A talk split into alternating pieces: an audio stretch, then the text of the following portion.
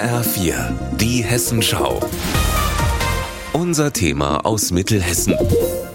Mit Shimon Schustic, hallo.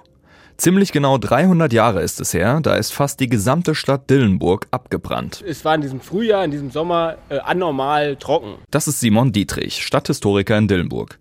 Er hat eine Ausstellung zum Stadtbrand von 1723 gemacht. Die Stadt war damals voller Strohdächer, erklärt Dietrich.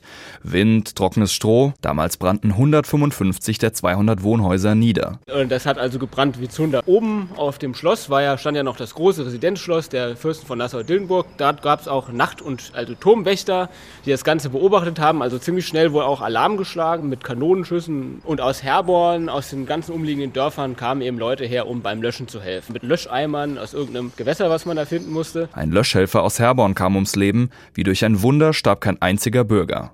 Wie der Brand dabei entstand, das ist die eigentlich interessante Frage.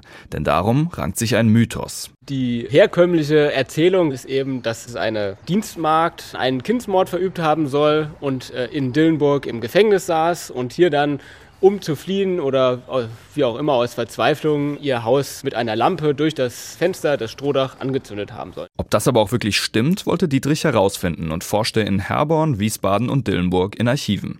Er fand den Namen der 24-jährigen Dienstmagd. Wahrscheinlich hat diese ein uneheliches Kind abgetrieben, so Dietrich. Gerade für eine Dienstmagd damals ein absoluter Skandal. Was danach folgt, ist unklar. Die Berichte widersprechen sich. Ob sie das Gefängnis oder ein Wohnhaus entzündete oder ob sie es überhaupt tat, kann abschließend nicht geklärt werden. Grausam hingerichtet wurde die junge Frau trotzdem.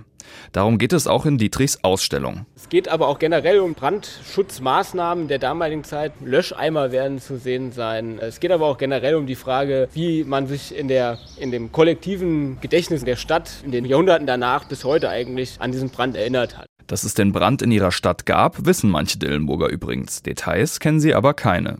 Also wie weit das hier in der Stadt war, das weiß ich Also mir wusste, es gab einen großen Stadtbrand, aber jetzt bis zu welchem Haus, das ist Das mir weiß jetzt neu. Ich weiß dazu nicht viel zu sagen.